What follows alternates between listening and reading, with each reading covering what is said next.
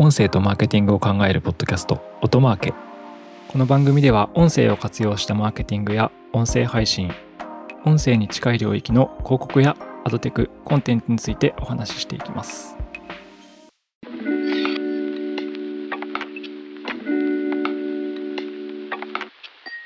こんにちは。音なるの八木大輔です。はい。皆さん音楽好きでしょうか？はい。今回はですね、Google DeepMind と YouTube が発表していたあの AI の音楽生成及び活用の機能とソリューションについて、えー、ご紹介したいと思います。そう、結構これはやばいあのソリューションだなっていうふうに思いました。あの、結構音楽業界変えてしまうかもしれないなっていうようなものなんですけど、まあこれの特徴とか、まあ、どんなことが今後起きていく可能性があるのかっていうのを話していければというふうに思います。はい。で、これはですね、Google のブログですね。Google DeepMind のブログですかね。に書かれていた、11月16日に発表されていた内容ですね。タイトルが、Transforming the Future of Music Creation なんで、音楽制作の未来を変えるっていうタイトルのブログです。でも、本当なんかそのままだなって、直球のタイトルつけてるなって感じなんですけど、はい、書かれてることは、Google DeepMind が YouTube と提携して、AI 音楽生成モデルである Google DeepMind の Lyria と連携して、えー、2つの AI 実験を始めます。発表しますっていうことが書かれてます。その2つっていうのが、 Dream Track っていう機能と、あと Music AI ツールっていうものですね。で、 Dream Track というのは、なんか YouTube ショートの機能で、で、これ後でまた詳しく説明していければと思うんですけど、すごいですね。あの、YouTube ショート用の30秒音声をその場で瞬時に AI が作曲するっていうものですね。で、しかも、ボイス付きというか、アーティストが歌った声も入ってる。これ、歌の歌詞もその場で生成してる気がします。えー、一つ目は、ドリームトラック。で、二つ目は、ミュージック AI ツールっていうもので、これがすごいんですけど、鼻歌とかからもなんか曲を作れてしまう。楽器が乗ってですね、人間の声のコーラスなんかもその鼻歌とかから作れてしまうっていうようなものですね。でもうちょっと具体的に説明していければと思うんですけど、この Google DeepMind についても簡単にご紹介しておきます。この Google DeepMind っていうのは、DeepMind Technologies って会社がやっている、まあ、AI の研究機関みたいな感じですね。Google の。Google の子会社でで、2010年にイギリスで設立されて、2014年に Google に買収されているようです。ロンドンが拠点で、カナダ、フランス、ドイツ、米国に研究施設があるようです。なので、Google 傘下で AI の研究をしている会社だという感じですね。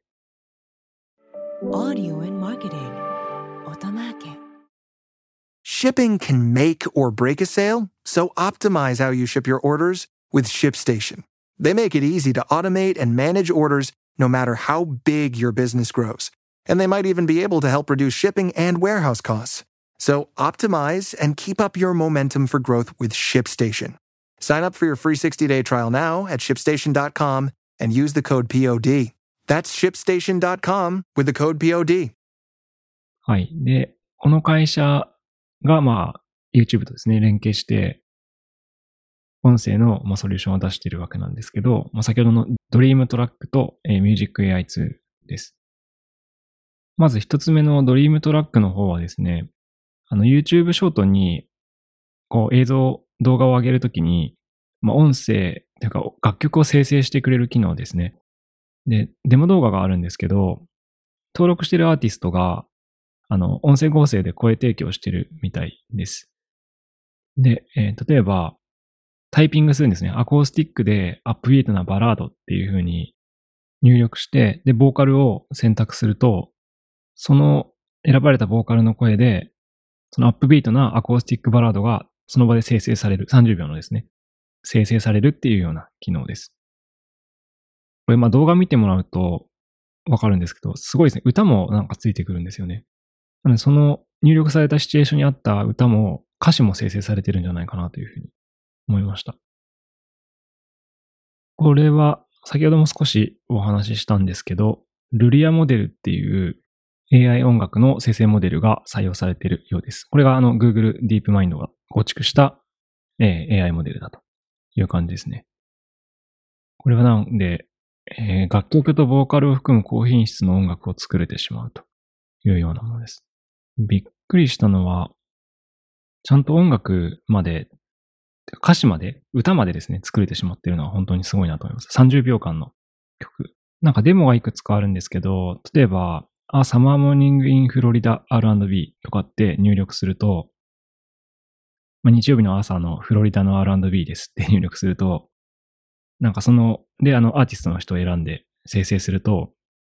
それっぽい音楽が作られるんですけど、なんかその歌詞にも、なんかモーニングがどうのこうのみたいな、あの、マルーン5のサンデーモーニングみたいな、多分入れられたキーワードを、からなんか相関のあるような歌詞が作られている感じがしました。英語の歌なんで、ちょっと私が完全に把握できないかもしれないですけど、ニュアンスを。はい。なので、で、これまあ30秒だからできてるのかなっていうふうにも思いましたね。多分これがあの3分の曲を作るのは難しいんですけど、30秒だと歌詞のフレーズも、あのサビ部分っぽい何ワードかとかだけなんで、だから実現できるのかなとか思いました。いや、でもすごいですね。これもう楽曲、30秒楽曲とかもいらないなと思って、その場その場の気分で完全オリジナルな曲を作れるっていうようなものだなと。これが YouTube ショートの機能として公開された、えー一つ目ですね。Dream Track という機能です。で、二つ目が、えー、Music AI ツールっていう機能ですね。これ、一個目の Dream Track もやばかったんですけど、Music AI ツールは本当に結構やばいなって思いました。これもデモがあるんですけど、なんか鼻歌とか、ふんふんふんふんんっていうので、楽曲を指定すると、まあ、曲ができると。デモだと、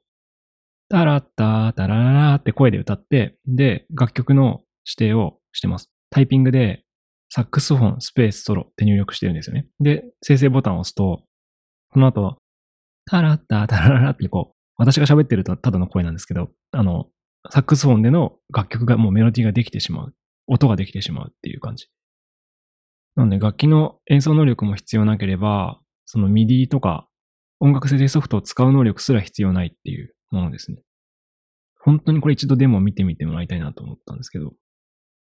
メロディーを歌うことでメロディーラインをもう他の楽器とかで作ったり、あと、ボーカルトラックに楽器の伴奏を追加したりすることもできるという感じです。いくつかのデモがあったんですけど、例えば、あの、ビートボックス、まあ、ヒューマンビートボックスとかって言いますね。をドラムにします。例えば、つっちゃ、つつっちゃ、みたいな、ドゥッドゥッドゥッドゥッとか、声で喋るとドラムにしてくれるというものとか、あと、なーなーなーなーなーなーって口ずさんでるものを、すごいですね、オーケストラにしちゃうんですよ。いろんな複数楽器のオーケストラにしてしまったり、あと単音のシンセサイザーで弾いたメロディーを、あの人間のですね、コーラス音、複数人でコーラスして、はーって歌ってるようなものに変えてしまうっていうようなデモがあります。これはあの、本当見たときにやばいなと思いました。本当に作曲に知識や演奏能力すら必要ない世界が来てしまう。もう本当に魔法のようですよね。なんか喋ったりというか、口ずさんだら曲作れちゃうわけですから、究極私の年長の息子ですら作曲を瞬時にできてしまう世界が来てしまうという感じですね。はい。今のが二つ目の Music AI ツールっていう機能ですね。で、一応、これ、なんかもう見るだけで音楽業界変えちゃうなって感じるんですけど、そこでの配慮っぽいことも書かれてて、音声透かしを使って、その AI 生成の音声に目印をつけておくというようなものも用意してますっていうことが書かれてます。シンス ID を使用して、その AI 生成の音声にマスカシを入れるという感じですね。合法的に生成されたコンテンツを透かしを入れて識別するためのツールを使用してますと。なので、この音楽生成もテクノロジーの責任ある展開のポイントを押さえてますよっていうことが書かれてますね。このルリアモデルによって公開された音声コンテンツは必ずこの申請 ID っていう透かしが入るそうです。この申請 ID は人間の耳には聞こえない、なんかウォーターマークみたいな音の周波数で刻まれているもののようなんですけど、まあ、これがあることで、えートラック全体にウォーターマークを埋め込んでいると。なので曲の一部がルリアによって生成されたものかを後で判別することができるということですね。なのでこれ、これ俺が作曲したんだぜって言って、公開することもできないってことですね。なぜなら、音声透かしが入ってるんで、あの、後で進出 ID っていうので調べられると分かっちゃうからってことですね。一応そこにまで配慮して、この AI 音楽生成ツールを展開してきているという感じですね。はい。なんかこれはですね、ちょっとここで伝えきれない部分もあるので、実際にデモを見ていただきたいんですけど、動画のデモがあのリンク先にありますので、このポッドキャストの説明欄にも貼っておきます。なんか本当に音楽生成が変わってしまうなっていうふうに思いました。そう、まあ、どんな未来になるかっていうと、多分作曲に知識や演奏すらいらなくなる世界が来ます。なので、誰でも言語化して指示さえできれば、音楽が作れてしまう世界になると。結局私の6歳児の息子でも、めちゃくちゃいい楽曲を作れてしまうかもしれない。ですね。でも作曲するアーティストのあり方っていうのは結構変わりそうだなっていうふうに思いました。多分この生成 AI でイラストを描いてる方とかデザイナーの仕事がちょっと変わっていくんじゃないかっていうのと同じで、まあ、曲を作る人たちも、まあ、それをディレクションする力とかが求められていくのかなというふうに思いました。なんか形にすること自体はもうめちゃくちゃハードルが下がってしまったっていう感じですね。あとは YouTube ショートの機能の方で言うと、なんか30秒の音楽楽曲とかって、まあ、TikTok とかだとちゃんとした楽曲でやってたりしますけど、なんか簡易的な音楽 BGM みたいな需要ってもうなくなっちゃいそうだなっていうふうに思いましたね。なぜならその場でその欲しい、まあ、CM 用の背景音源とかもそうですね。音声 CM とかラジオ CM 用の音源とかもそうですけど、なんでしょうね、センチメンタルなフォークギターで後半アップテンポにとか言ったら曲作れてしまうわけなんで、そういう音楽 BGM 的な商売っていうのが結構なくなってしまうというか、かなり形が変わってしまいそうだなっていうのを思いました。でも、起きてることなのかもしれないですけどね、なんか心地よい音楽とか、あの、欲しかった音楽っていうのはすぐ手に入ってしまうので、まあ、だからこそタレント性とかですね、人間のファンとかエンゲージメント、世界観を作る力とかですね、みたいなところが、今後の音楽業界に必要になってくるのかなと思いました。すごいなんか、本当に業界が激変するただ中にいるなっていう感じを改めて感じますね。なんか結構その資格の生成 AI とかの活用とか、あとディープラーニングで音声合成作るとかはあったんですけどね。楽曲まではそう簡単にいかないかなと思ったんですけど、つまり音楽生成に関してはちょっと他人事感がまだあったかなと思ったんですけど、なんかレベルが違うものが出てきてしまったんで、あの、こっからの、まあ、コンテンツ制作とかのあり方がまた変わっていくのかなというふうに思った次第です。Google がこれ出してきたんで、なんかいろいろ活用事例とかも増えていきそうなので、また続報などがあったらご紹介していきたいと思います。ということで、えー、今回は Google DeepMind と YouTube の連携で発表された AI 音楽の生成活用のソリューションについてご紹介しました。今回は以上です。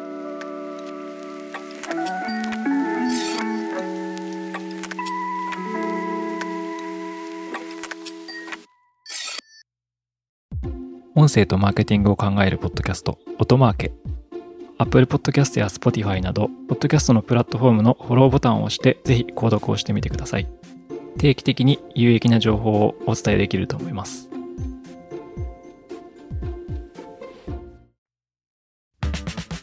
アフタートークです。アフタートークでは最近私が気になることや話したいことについて話していきます。本編で、えー、音楽の AI 生成についてお話ししました。でなんかこのあたりの話ってもう多分刻一刻となんでしょうね、合理化されていってる話だと思うんですけど、私はいつも感じることとして、なんかギターっていう楽器の合理性っていうところをいつも思うことがあって、なんかこの話を今日はしたいと思います。ちなみに私もですね、学生時代バンドやってまして、で、ギターを弾いてました。家にも今3本ですかね、ギターあります。で、近々、ちょっとあの、とある都内某所ですね、あの、あのビジネスでつながりのある人たちがですね、やってるライブがありまして、でそこで私も少しだけ15年ぶりぐらいに、えー、ライブで楽器を弾くのかなという感じなんですけど、あとそう、私ね、初めて起業したのが実は楽器屋だったんですよ。26歳の時ですかね。あの、インターネットでギターショップをやってました。で、これが初めての起業だったんで、アメリカから仕入れたり、あとは問屋からギター仕入れてネットショップで販売すると。そう、なので、ギターは全然上手くはないんですけど、普通の人よりもギターに触れることが多かったように思うんですけど、私がいつも思うのは、あのギターって楽器って必要なくないですかっていうことです。ギターって、なんか、超非合理的な楽器だなって思うわけですよね。だってシンセサイザーとかでギター音にしたら、普通にもっとピアノが上手い人だったら、ギターソロとか、そのピアノの演奏で全部ギターエフェクトかけたらできちゃうわけですよ。めちゃくちゃ速い演奏とかもできてしまうわけなんで、まずその楽器として必要ないっていう。あとは、なんか立って弾いたりする必要もないなっていつも思ってて、なんか琴みたいに置いて弾けばいいじゃんっていう。あの、合理的に考えると、ギターってなんか立ってわざわざ他の楽器でもできる音を出す必要あんのかっていつもなんか思っちゃうんですね。この令和の時代に。で、まあだからこそ今多分プログラミングで曲書いたり、それこそ本編の話じゃないですけど、パソコンで曲作ったりする世代の人たちが出てきてるっていうことだと思うんですね。でそう考えるとギターっていう楽器って本当いらないなっていう風に、まあいつも思うというか葛藤しながら、でもまあギターを弾くんですよね。で、なんかそこで思うのが、ギターってですね、車とかに結構似てるかなって思うんですけど、実はあの、持ってることが目的っていうか、あの、持って立って構えるのが目的っていうか、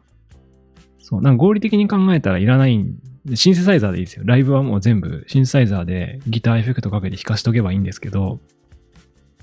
あの、ギターを一本家に持っているというね、あの、それに意味があるっていう、存在に意味があるっていう。最近もあの、ボッチザロックってアニメがあって、バンドアニメがあったんで、うちの社内の人たちも何人かその、それきっかけでギター買いました、買っちゃいましたとかって言ってたんですけど、で、練習しなきゃとかって、弾けるようにならなきゃって言ってたんですけど、実はそれは、ギターを買ってる時点で目的が達成されてるっていうか、所有欲ですね。所有欲を満たすっていうのがまずギターの魅力なんじゃないかと思ったりすることがあります。あれすごいですね。エレキギターなんて木ですよ、あれ。そう、木で作ってるんですよ。で、ギターって木で作る必要あんのってもいつも思うんですよね。あそこにも合理性がないような気がしてて、あ、それこそ、なんかかっこいいって。見た目もなんかかっこいいって。まあそういうことですよね。ギターの必要性っていうのは、まあ、一言で言うと、ギターがないと、まあ、かっこつかないっていうことですね。もうしっくりこないっていうことです。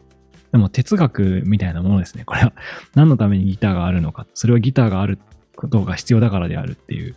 なのでまあギターっていうのは楽器としての必要性っていうよりも存在に意味があるんで、あの、細かいこと考えなくていいっていうのはなんか私がこの思いを巡らせていつもたどり着く結論ですね。つまりギターがないと決まらないってことです。まあなのでそれがいつもたどり着く答えなんですけど、でもいつもこの楽器本当意味ねえなって 思ってます。合理性ないなって思いつつ、ただ必要なんだよねって思ってるっていう。まあで、これ、あの本編の話にも絡むんですけど、結局なんか音楽を楽しむとかって、まあそういうことなのかなっていう気はしますよね。心地よいものが合理的にあればいいっていうだけじゃない時があるよって。まあ、それがライブだったりとか、その演者のタレント性とかなのかもしれないですけど、存在が大事っていうことなのかもしれないですけどね。今後のその音楽業界を考えていく上で、いつも私が考えているギターのモヤモヤはもしかしたらなんか通ずるものがあるかもしれないなと思ったので、今回お話ししました。ギターを持っている方はですね、ぜひその合理性について考えてみてください。てか合理性考えている人はギターなんか持ってないよっていう話かもしれないですけどね。はい。まあ、ということで今回のアフタートークは以上です。